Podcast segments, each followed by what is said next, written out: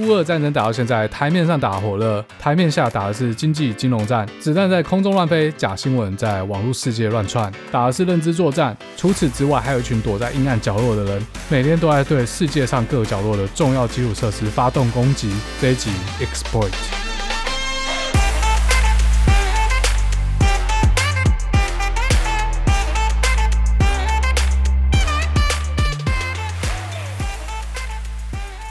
欢迎回来，达特嘴哥绿袍，我是嘴哥哦。感觉这个系列很久没更新了，今年会有点忙，尤其是上半季的工作，再加上我一些个人的 project，有一些目标完成，所以原本专题系列的更新频率会慢慢降低。那空档可能就会用布朗运动去补，或者是直接装死，希望是不会啊。好，不管怎样，今天要讲的东西是乌俄战争哈，又是乌俄战争？没有，不是。这几周已经五周六周了，媒体每天报乌俄战争，有很多媒体画面直接让大家看到第一手的战争画面。像这些无人机、坦克、防空飞弹、反坦克飞弹等等，这是镜头上看到的部分。那还有另外一个战场，在战争发起之初，拜登在白宫的新闻发布会就特别点名，美国企业要特别小心来自俄罗斯的网络攻击。那网络攻击就没有像大家在媒体上面看到的这种爆破场面，或者是战争过后的断垣残壁。但在网络世界嘞，国界没有那么明显。一间公司，除非你的所在地在北韩，或者是网络没有对外连接的地方，都有可能在某时某刻某分某秒遭受到网络攻击。但实际上呢，有可能早就已经被攻击了，只是企业主还不知道哦，早就被渗透了。但骇客要等到某个时间点，等到天赐良机再发动破坏。什么时候是天赐良机，我们就不知道，要看呃这名骇客或是这个骇客集团背后的目的。如果只是要勒索的话，那很简单嘛，攻破锁起来，直接就开始要钱。但如果其中有军事动机的话，可能就要跟着实际的物理部队做一个响应。好，不管怎样，今天我们可以在美股上面看到，乌俄战争爆发之后呢，相关的自然科技股是有一个上涨的趋势，有很多高成长股和科技股，尤其是半导体类股跌得很惨嘛。那自然类股要么没有跌，或者是有小小的上涨一点，像是 CloudStrike、Cloudflare、Zscaler、Balauto，尤其是 Balauto，我靠，我两百块。好，不讲这个实在太伤心了。现在多少？六百块了哈。好，今天要跟大家介绍，骇客入侵一个网络或者是入侵一台主机，其中一种手法叫做 exploit。中文的话，应该把它叫做是利用漏洞。那什么是漏洞嘞？哦，不要歪楼。好，讲漏洞之前，我们先来讲什么是 bug。写程式多多少少都会出现 bug，因为程式是人写出来的，人就一定会犯错。那我们在写程式的时候，有些 bug 很好找到，因为呃，程式跑到那个有 bug 的地方，它就会 crash，它就不能跑下去，它就会坏掉了。这种就很容易被修复。但是有些 bug 只有在极罕见的情况下会被触发，那这个情况是当初的程式设计师并没有想到过的情形。而且有时候当这个情况出现，触发了这个 bug，它并不会中断整个程式，程式会继续跑，只是它可能会做出一些预期外的行为。如果有打电动的听众，应该多少都遇到过。像以前呵 呵透露几年纪，十几年前有一个游戏叫做 CS，有一种射击 FPS 射击游戏 Counter Strike，现在还蛮多人在玩啊，只是现在名字叫做 CSGO，反正就是射敌人。而在以前哦，其实好像不是十几年前，二应该有二十年了。在有些场景、有些地图，你的人物可以直接穿过墙壁，直接绕到敌方阵地后面。这种类型的游戏 bug 其实很常出现，像另外一款游戏，要讲几百年前游戏《天堂二》，有时候改版的时候，你走到地图的某个地方，你会卡住，就不能动了。如果身上有携带一些传送卷轴，你可能还可以靠这些卷轴传送到城镇里面，不会就卡点卡在那边。呃，如果身上没有带的话，可能我记得以前要就私信 GM，叫 GM 来救你。这种类型的 bug 从十几年前到现在都还存在。阿板讲一个比较最近游戏啊，我最近跟朋友玩游戏是《尼奥人王》，它是一款魂类型游戏，跟现在最红的《艾尔登法环》呃一样，都是魂类型游戏。魂类型游戏就是你很容易死，然后死了就重来，一直重来，一直重来，每天不断重来，但是打赢之后很爽。好，Anyway，反正又是一样的 bug。我跟我朋友就是打打打，啊，就有一个地方我跳下去，把怪物都杀完之后，要再爬梯子爬上去。但结果嘞，就我朋友可以爬上去，但是我无法点那个梯子，我就卡在那。那怎么办呢？只好就断开魂结，这一关要重打。所以一样，这也是游戏 bug 啊，就卡在那不能动。好，那 bug 跟漏洞有什么关系嘞？所以漏洞有可能是来自于一个 bug 或是多个 bug 巧合之下，骇客可以利用这个设计的缺失来取得他不应该拥有的控制权限。好，如果我再继续拿游戏当比喻的话，比如说现在玩一款线上游戏，线上游戏都要创立角色嘛，就可以取名字，然后选什么肤色啊、外观，whatever 各种。假设有一个 bug，就是你把你的名字取成特定的字串的话，你的角色可能就会拥有 GM 的权限。那所谓 GM 就是游戏管理者，他一般是由游戏公司的职员去扮演这个角色，来帮助其他游戏玩家解决一些问题。不过我我现在不太确定现在的网络游戏像 Lost Ark 这种游戏有没有 GM 呢？已经太久没玩了。不过总之，它一定有一般玩家没有的权限，像是它可以直接打指令变出一把很强的武器。或者像刚才说的，把别的玩家传送到地图上另外一个点。如果是一般玩家的话，你不能这样做嘛，你不能去操控其他玩家的角色。但 GM 可能有这样的权限。那如果放到网络服务的话嘞，如果有一个网站，它里面有漏洞，骇客就有可能利用这个漏洞来取得这个网站的控制权，或者是这个网站架设的主机的控制权。那这个就更严重一点，因为不只是网站啊，是整个主机都被人家 hijacked，呃，就挟持啊。像之前大家常在新闻听到，或是在我节目应该有提到过几次的勒索病毒哦。如果你中了这个病毒，它会把你电脑里面的硬碟锁起来，准确的说是把硬碟里面的资料加密。什么是加密呢？EP 三十五自己听起来哦，这边就不多讲了。总之，这些被加密过的档案，这些资料都打不开了。你要有一把私钥，才能把这些加密过的资料再重新解密。那私钥只有骇客手上有，你就要去跟骇客买这把私钥。反正就一组密码来解锁。像前阵子，可能去年吧，台达电是中过类似的病毒，后面怎么解的我不知道，我没有 follow，是有付赎金还是就那些东西就不要了，这我就不知道。这种勒索病毒，其中一个最有名的是 WannaCry，在二零一七年的时候大流行，五年后今天二零二二年，时不时还是有人中。这种勒索病毒就来源于二零一七年公布的一个 SMB 漏洞。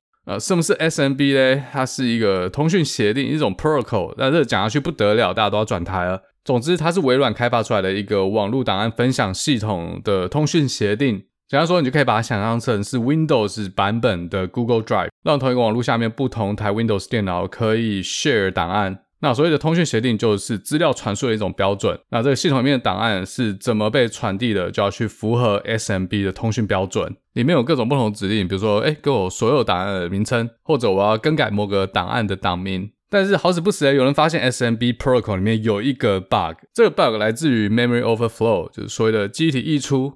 呃，我真的要继续讲下去吗？好，没关系，我再稍微介绍一点点就好。像我们使用人脑的记东西是神经突触的一些连接，但是电脑不一样。电脑的记忆体你可以把它想成是一格一格的空间，然后我们可以把零和一的讯号存在这些空间里面。那一格不是零就一，就是透过这些零和一，比如说数字二的话，透过二进位是一零。好，那我们把它再具象化一点。然后有一台电脑，我们把它想成是一台高铁。高铁有火车头，有车厢嘛？那车厢就是记忆体，里面有一排一排的座位。这些座位可以载人，一个座位塞一个人。人很多种，有各式各样。有些人可以代表一张图片，有些人可以代表呃一段文字。这些就是所谓的资料，他就坐在那边不会动。这些人上车之后，诶他们买自由座，哪里有空位就坐哪里啊。其实还是有一定的规则啦，只是啊，反正你就把它想成自由座。那还有另外一种人可以坐在位置上，是什么嘞？他是 Mr. Smith。他是某种城市嘛，他要去负责执行某种任务，比如说高铁上面的餐车小姐，啊卖便当，乘客就可以跟小姐使出火车便当。好，不要歪楼。那这个餐车小姐她本身不是一笔资料，她本身有一个特定任务要去完成高铁营运的某种环节。她虽然不是资料，但还是要算她一个座位，因为你知道车厢上面都会写最高承载人数多少，你不能把卖食物的服务员当做不存在就不算在里面，不行吗？好，那还有另外一种人哦，越来越复杂。其实我已经尽量把它简单化，呃，实际的情形要比这个更复杂。刚才讲的这些高铁工作人员，像火车便当小姐，或者是高铁清洁阿姨，他们平时也是坐在自己的位置上，不会动。只有老板跟他们说：“哦，你现在要去清洁，要去扫厕所，或是扫座位，或者你现在要去卖火车便当，他们才会起身动作。否则的话，他们不能自己起身。即便他们只是去打扫，哦，这也不行，只能在外面坐好，五指并拢，贴齐，跟当兵一样。只有收到老板命令，他们才能动作。但这老板他脑容量有限，他不知道他的员工做坐在哪个位置上啊，因为每次刚才说了嘛，自由坐，随便坐。每次这些工作人员他上车之后坐的位置会不一样，老板就需要一些传令兵啊。每一个工作人员会对应一个传令兵，老板只会跟传令兵接触。所以清洁阿姨每次上车的时候也会带一个传令兵。他找到位置之后，会跟传令兵说：“哎，我今天坐第十五排第 A 个位置。”啊，老板有什么指示，你就来这个位置找我。比如说，老板今天跟传令兵说：“哦，这一站有人下车，那你去找清洁阿姨帮这些空出来的车位稍微打扫一下。”然后这个传令兵就会依照他记得的位置去找到这位清洁阿姨。好，那当高铁在营运的时候嘞，会一直有不同的资料，呃，旅客进进出出，又工作人员会进进出出。比如说这个灯泡坏了，然后找一个工作人员，下一站上车把它修好。只要是工作人员，都会对应一个新的传令兵，他们两个一组啦。好，这个就是大致上一台电脑怎么营运的，就跟高铁一样。那我们现在再让它复杂一点，有时候一个东西它太大，一个座位不够。像大家知道，影片是好几张图片叠在一起的。那刚才有说，假设一个位置一个人代表一张图片，那我现在如果有一个影片，它是十六张图构成的，那它一次就要占十六个位置，四排一排四个人嘛。好，懂了这边再来，在电脑世界嘞，很多程式语言，哪些东西它占几格，已经先定义好了。比如说刚一张图，它就是一格。但是有些程式语言，它让码农有更大的自由度去做机体或者说是呃高铁座位的分配。在这种情况下，有时候会出现这种 bug，明明有些东西它预设就是一次要站一排，一次有四个人，每次有这种资料出现，就是一排一排站。那在某些很罕见的情况下，有人会一次塞八个人进去，然后也没有人 complain，这就很像买了四张座位的票，但是一次进去八个人，售票机器还是给过。那这怎么办呢？一次来八个，那前面这四个人他一样会找到一排座位，他坐下。那多的那四个人呢，他会直接坐在刚才那排后面。总之，这八个人要坐在一起。哦，这就是前面提到的所谓的 memory overflow，讲了快四分钟，就为了要解释的概念，塞进去的资料比一开始规划的资料大小还要大，就会莫名其妙占到预期之外的位置。啊，反正讲都讲，我就继续说，为什么机体溢出会变成一种。可以利用了漏洞来开后门。好，那当 memory overflow 出现的时候，会有一个问题，相信大家都也已经想到了。当这八个人上车之后，如果刚好有两排座位是空的，那多出来那四个人坐下去，也不影响其他乘客。在预设的情况下嘞，电脑只知道这种资料每次就是四进四出，所以当电脑要再把资料取出来的时候，它只会取前面的四个人，就前面那一排。后面那一排那四个人，他不知道这四个人在里面是傻小，因为每次都是拉四个四个嘛。在这种情况下，反正就还好，那四个人有可能就永远坐在那，也不影响别的乘客。但现在有一个极端的例子，如果这八个人上车的时候，因为只买了四人票，所以被指定去坐某一排空位，但这排空位后面不是空的，已经有其他四个人坐在上面，那这怎么办嘞？就尴尬嘛。但是要上车这八个人，他不尴尬，这尴尬的就是已经坐在位置上的四个人。在电脑的世界嘞，多出来的四个人，他会把这排空位后面的四个人干掉，然后坐走他的位置。在电脑里面，我们就叫做 overwrite。有时候你会听到的是机体改写，把 Mr. Smith 改写掉。这个跟人类世界不太一样。有时候我们买了高铁票，然后有座位的，上车之后发现自己的座位被一个阿嬷坐走了。当你坐到你的座位的时候，阿嬷抬头看了你两眼，之后毫不尴尬的闭上她的双眼，继续睡。那怎么办呢？有些人就会很尴尬的，一路从板桥站呃站到高雄。但在机体的世界不一样，他会把阿嬷抓起来打一顿之后消灭掉。好，那回到 原本要讲的这 SMB 漏洞，刚刚那被改写掉的四个人，如果只是代表一张图片或是一句话存在机体面，那没什么嘛，反正是资料消失不见了。但是如果那四个被消灭掉了，刚好是高铁的工作人员，那高铁不就会有可能出问题了吗？火车便当小姐消失了，乘客就没有便当可以吃了。当传令兵走到火车便当小姐座位的时候，要叫她起来干活，结果发现她起来之后，她什么都不会哦，因为她现在是一张图片。有时候嘞，城市就会挡掉。那有时候会就是这边有问题啊，算了，反正没便当吃，没便当吃，高铁车还是可以开嘛。如果被复写掉的是负责高铁进出站这个停靠的作业人员。那可能高铁就崩溃了，crash 停驶，因为负责一个关键程序的人消失了。好，那除了这个之外，是不是还有另外一个问题？如果大家记得的话，还有传令兵这个角色，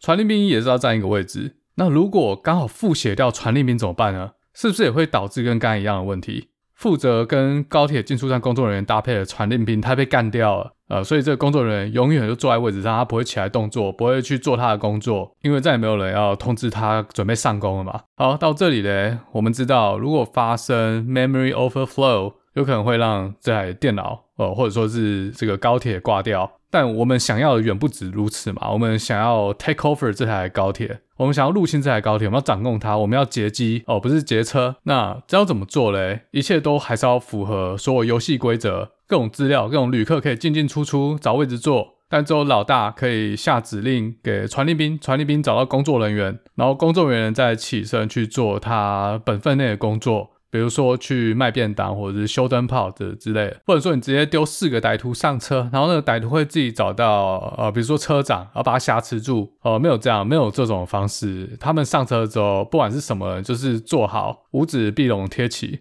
哦，坐在那边不能动，要么到站下车，要么收到传令的指令要起身工作，不然我丢一个木马程式到 Google Drive，那我不就可以控制 Google 了吗？难道那么简单？好，那我们回到 SMB 这个漏洞，终于啊。回来讲 Eternal Blue 这个利用 SMB 漏洞的骇客，他非常厉害。他利用 SMB 的几个 bug，他可以确定某个有特殊任务的工作人员，他所对应到的传令兵坐在哪一个位置。再来，他可以让那个传令兵前面那一排的位置是空的。啊，其实这两步是最牛逼的，因为后面就简单了。好，再来，他利用了一个 bug，可以只买四人票，但是丢八个人上车。这 bug 刚好会做到这个特定的传令兵前面那一排四个人的位置，那后面的四个人就把这个传令兵干掉了。但他不止把这个传令兵干掉了，他还伪装自己是一个传令兵，只是他所对应到的工作人员座位不一样，这个座位是由骇客来指定。好，大家有没有觉得正在看一场政变的电影？好，这个老板底下已经有人被渗透了。好，再来高铁开开。然后到了台中乌日站，很多旅客在这站下车。下车之后呢，大老板就找了清洁工的传令，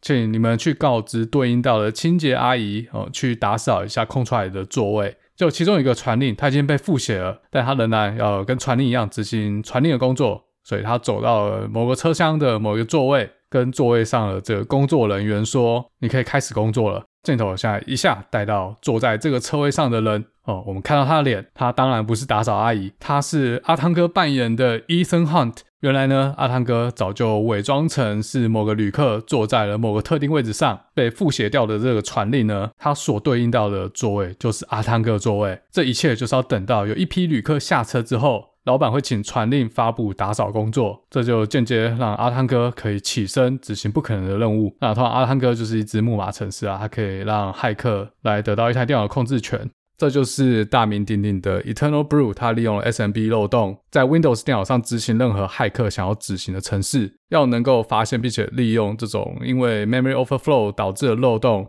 通常都是极度聪明的人，因为这不是一般这种显而易见的漏洞。我今天本来不是要讲这个 SMB 漏洞啊，只是不小心哎哦多花了是吧 十分钟讲一下。那这个 SMB 漏洞是美国国家安全局发现并且开发出相应的骇客工具。这样子，他们想要看谁掉就看谁掉，所谓的国家机器在后面动得很厉害。直到有一天，美国国家安全局被害了，结果这一套骇客工具就被骇客流出，所以网络上骇客一看到，我操，这很厉害诶！你可以随意控制任何一台 Windows 电脑，只要它的版本里面存在这个 bug，存在这个漏洞，这不知道谁写出来，这他妈太牛逼了！其他骇客就开始发挥他们想象力，怎么利用这个 Eternal Blue 的工具。很多人就写了，哦，一开始提到的这个勒索病毒，因为骇客可以用这套工具随意入侵 Windows 电脑，他只要用钓鱼网站、钓鱼邮件取得了一间公司某个员工的账号密码，成功进入一间公司的内部网络，他就可以使用 Eternal Blue 这套工具去入侵公司网络内的其他 Windows 电脑。那这些骇客很聪明，他们也不需要去找到底资料库在哪，去 breach 这些重要资料，那他就把你所有东西锁起来。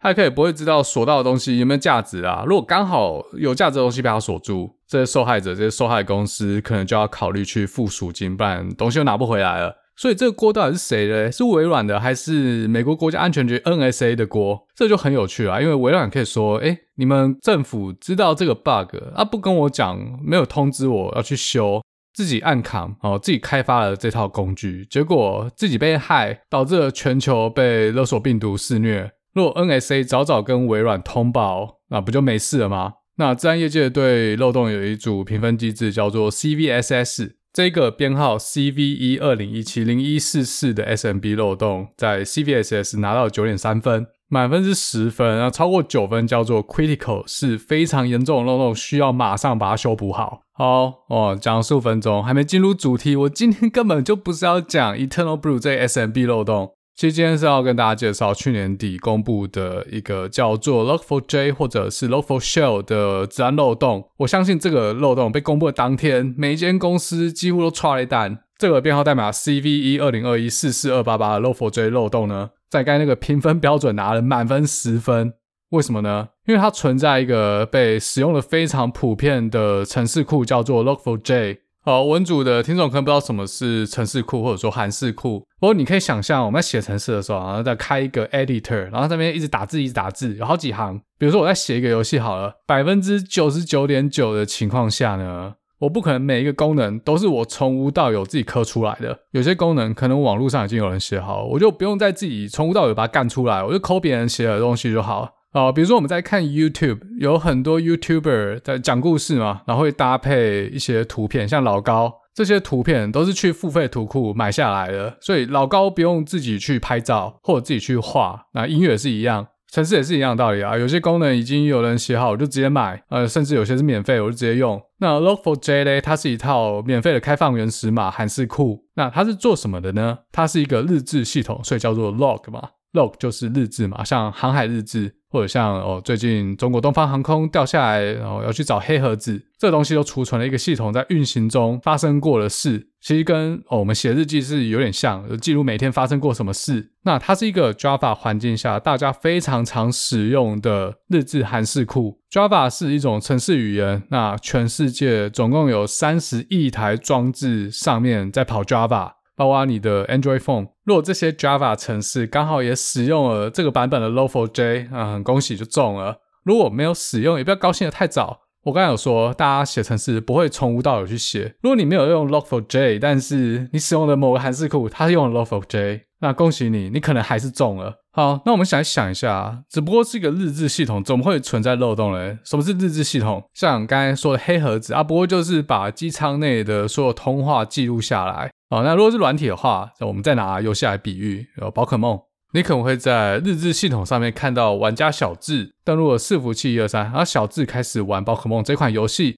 你就可以看到小智从坐标点 A 移动坐标点 B，发现了一只比雕。然后继续，你可以在系统上看到一段日志，说玩家小智将比雕收入了他的宝可梦球里面。总之呢，他就是记录了玩家小智在这中间到底做了哪些事，之后把比雕放在一座森林里面，就再也没有回来找他了。好，那为什么要记录这些 log 呢？这是方便城市开发人员在一些异常行为出现的时候，透过这些记录下来的日志去推理到底发生了什么问题。像黑盒子也是一样功能嘛。我记得把几年前宝可梦的手游刚出来的时候，哎，大概过了没几个月吧，就开始出现外挂。可以把自己的角色传送到这个世界任何一个位置，再搭配一些爬虫网站，它会及时通报一些稀有宝可梦现在出现在哪个坐标，我们就可以使用这个外挂程式，把自己的角色传送过去，去抓那个稀有宝可梦。好，不瞒大家说，我以前就是这样玩的，马上就收集到所有不同的宝可梦，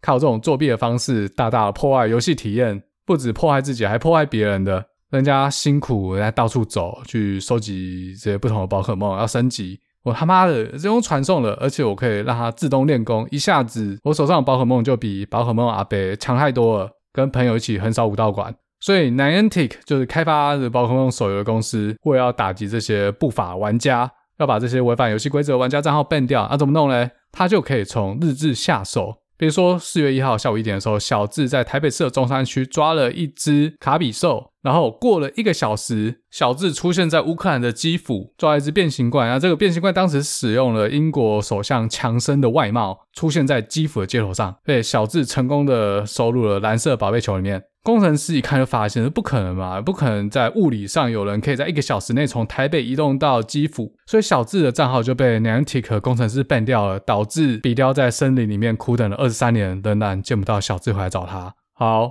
干，我到底在讲什么？已经不小心离题太远。总之就是日志系统啊，记录了这些大大小小发生过的事。那这些纯文字的记录非常的简单，straightforward。为什么会有漏洞呢？莫名其妙。因为在二零一三年开发 Log4j 这个日志系统的团队，他加入了一个功能，这个功能叫做 JNDI Lookup。这是什么东西嘞？好，再拿宝可梦当例子啊，你在日志可能会看到一段文字，上面写小智成功的在 Kiev 捕获了 Boris Johnson。哦，不是，是百变怪。那上面那段文字嘞，小智是一个哦，可以随着不同的玩家姓名改变的变数。地点 Keef，还有被捕获的宝可梦名称，也都是可以改变的变数。如果是宝可梦阿贝在玩游戏的话，你看到的前面就不是小智了，这段话会变成宝可梦阿贝在台北市政府成功的捕获野生科 P，这三件东西是可以依照当时的情况去置换，这就所谓的变数。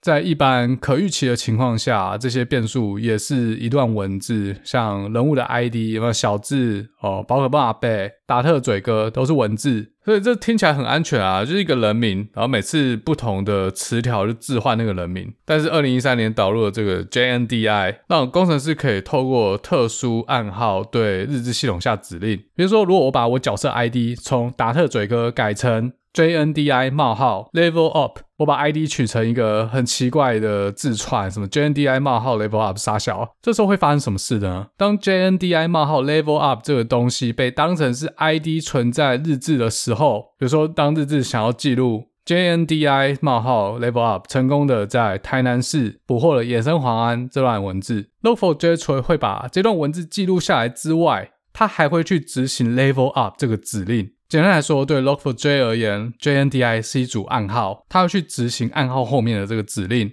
若好死不死真的有 Level Up 这个指令，每记录一次日志，我的角色就会升级一次 Level Up 嘛。那我刚才只是一个举例啦，实际上应该不会有 Level Up 这种指令。但有其他指令可以去利用，像是回传环境变数，像有些工程师会把亚马逊 AWS 的 credential 当成环境变数存在电脑里面，就有可能透过这种方式被泄露出去。那在这个漏洞里面呢，其实最严重的是 JNDI 它支持 LDAP protocol，这是另外一个通讯协定，你可以把它想成，你可以对 Log4j 下一个 JNDI 的指令，让它去网络上的某台 LDAP 伺服器下载东西，并且执行，这就非常糟糕了。骇客可以利用这个漏洞。要求网络服务的伺服器，呃，比如说游戏伺服器，去一个骇客指定的网址，那当然这个会是一个 LDAP 伺服器去下载任意软体，啊也包括恶意程式。这是一个非常容易使用的漏洞，任何可能学过程式一年的人，你只要会加 LDAP 伺服器，那在伺服器上面做一个 API，呃，回传这些恶意的软体。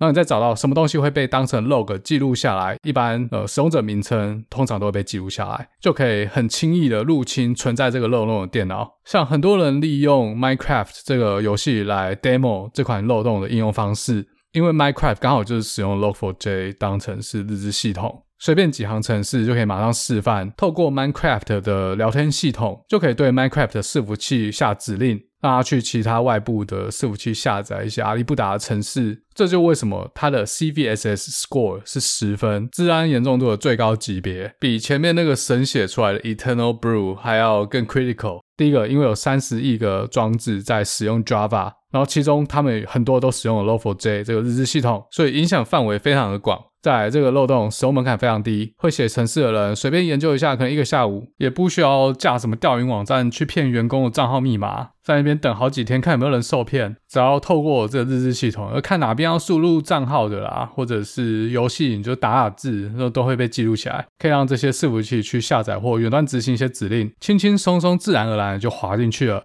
这就是为什么你在新闻上可能会看到这个东西叫做 Zero Day Exploit，然后名字叫做 Log4Shell。Zero Day 意思就是对程式开发者来说，它没有反应时间。Zero Day 零天嘛，马上这个东西一公布，马上就会被有心人士利用，而且很多地方马上就会被攻击，当然就很严重啦。那 Log4Shell 的 Shell 是什么意思呢？Shell 是 Linux 环境下的一种命令语言，它可以对 Linux 主机啊，反正就是一台电脑啦，下各种不同指令。像是新增一个新的使用者，还有他的密码和相应的权限，或者这台电脑如果有摄影机的话，可以打开摄影机，然后把摄影机拍到影像，一直不断的回传到骇客电脑里面哦。所以很多人都把这个笔电的摄影机贴起来嘛。所以 Log4Shell 的意思就是骇客可以很简单的使用 Log4j 的这个漏洞。在远端对这台伺服器下 shell 指令之后，骇客要灌什么要干嘛，随便他，什么都可以。那我们想象一下，如果我们也可以透过讲出一个暗号，然后后面跟一个指令，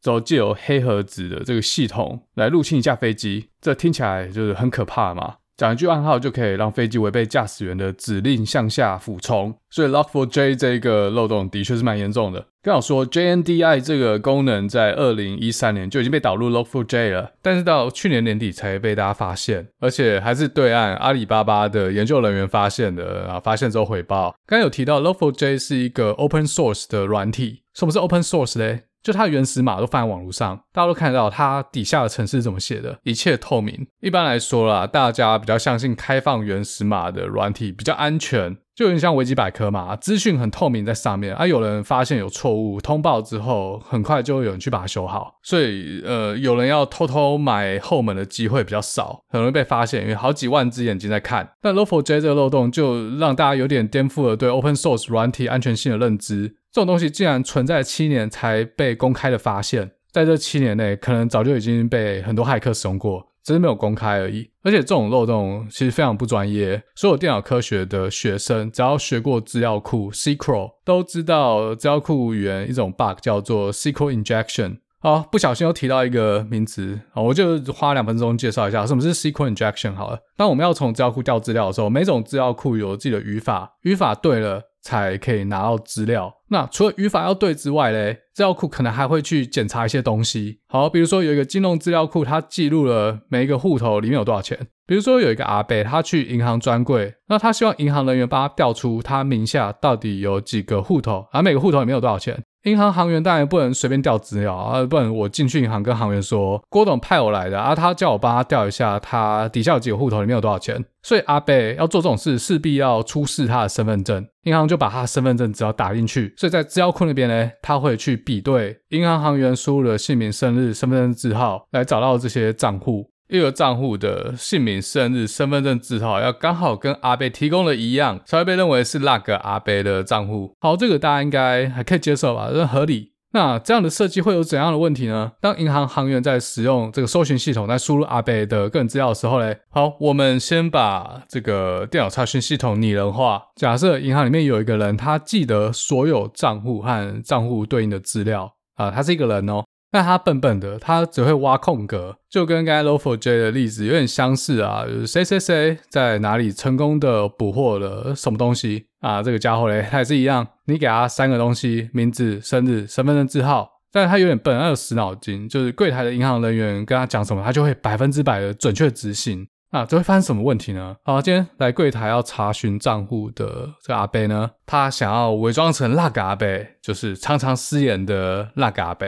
想要偷偷去查那个阿北的资产状况，所以这个阿北根本不知道那个常常饰演阿北的身份证字号是几号，那这怎么办嘞？查不到啦。但他稍微观察了一下，发现这个银行行员怎么跟这个人形资料库要资料的？这个假冒的阿北他很聪明，他把身份证字号改成哦，听清楚喽，这有点长，O 一二三四五六七八，或是一等于一。哦，有没有听清楚？后面这个或是一等于一，也是身份证字号的其中一部分。就是这个身份证字号跟别人不一样，它是 O 一二三四五六七八，或是一等于一。这傻小，什么鬼东西？怎么有这种身份证字号？呃，要这样可以干嘛？呃，怪怪的，怪怪的，怪怪的。那银行行员就跟人形伺服器说：“帮我找到这些账户，他的姓名是柯文哲，生日是一九五九年八月六号，身份证字号是。” O 一二三四五六七八，或是一等于一，前面那两项资料都没问题嘛？大家网络上都查得到，但后面这一项又有怪怪的。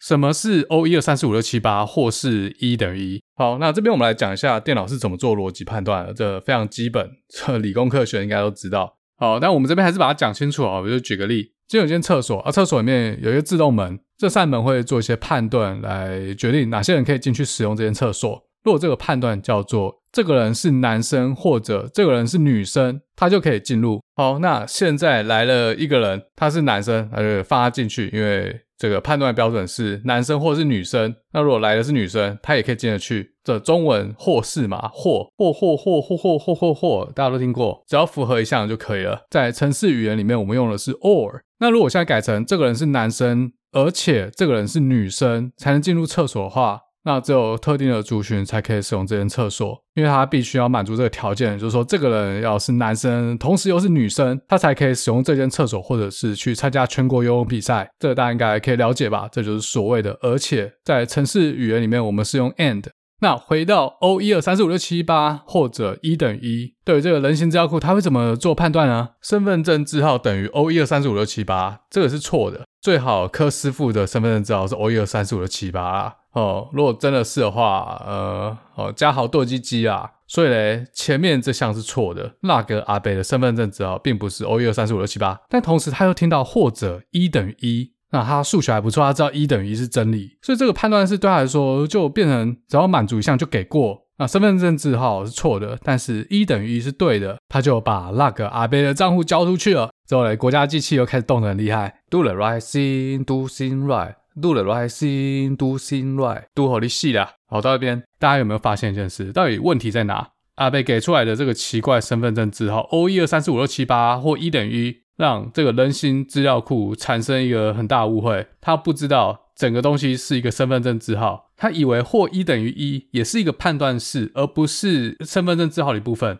好，我不知道大家有没有听懂，但我他妈就再举一个例子，你一定懂的。有一天，韦礼安要打电话给李安，李安接到这电话就接起来说：“喂，呃，请问你是？”然后韦礼安就回答说：“韦礼安。”那李安就很困惑，他说：“呃，请问你哪里找？”然后又收到一样回答：“韦礼安。”李安就觉得靠北是傻小，说我知道我是李安，我是说你是谁？然后韦礼安又继续说韦礼安，这道理就跟 SQL injection 一样，资料库以为韦礼安不是一个人名，而是韦。李安，这鬼东西就叫做 SQL injection。有人把判断式当成是输入一部分，导致资料库做一些很奇怪的误判。这个说上过资料库或者是网络服务这门课的同学，应该就基本大家都知道。如果没有好好注意的话，是有可能出现这样的漏洞。所以去年底爆发的这个 Local Shell 漏洞，其实是一种很初阶的错误，但是存在八年才有人公开上报。现在开放原始码的软体这么多，很难保证每个自愿的贡献者都有一定水准的资安知识。多少就会造成这些 vulnerability，这些无心之过。如果刚好又可以拿来做利用的话，那就是今天的主题 exploit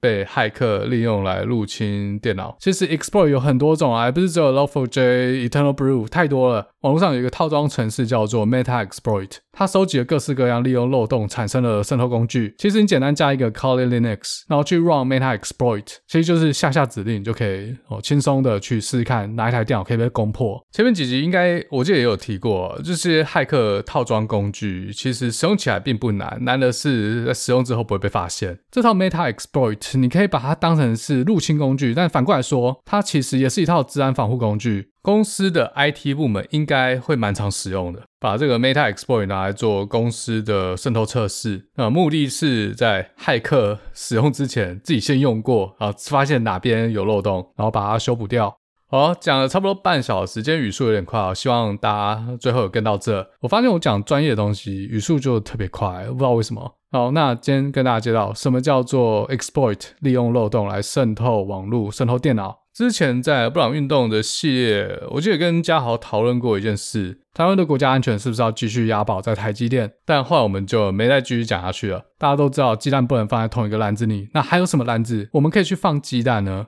我觉得发展自然领域是台湾一个可行的方向。台湾其实有很好的软体人才，软体开发的周期或成本可能要比硬体开发的要快或低。不过当然啊，台湾已经有一个很成熟的硬体 supply chain，软体对台湾来说是一个相对比较不成熟的产业，所以在初期的成本可能不一定会比硬体低。但是在软体开发呢，不一定有先行者优势。这就是为什么中国的软体业、软体技术，尤其是在大数据和机器学习方面，未必会落后美国。软体相较于硬体，很容易踩着巨人肩膀往前进。新的技术一出来，很多旧的技术可能就不用了。用半导体制程做比喻的话，可能你是十纳米都做不出来，可是你可以直接做三纳米。那资安这个产业呢，每年的产值不断在提高，因为很多企业呢在治安问题上蒙受了非常大的损失，所以这个产业是有市场的。如果台湾可以开发出一款市占率非常高的治安软体或者是治安服务，它就会跟台积一样变成一块盾牌。世界各国无法让这样的技术落入中国手中。那另外一个角度呢，治安可以是一个防御性的武器，也可以是一个进攻性的武器。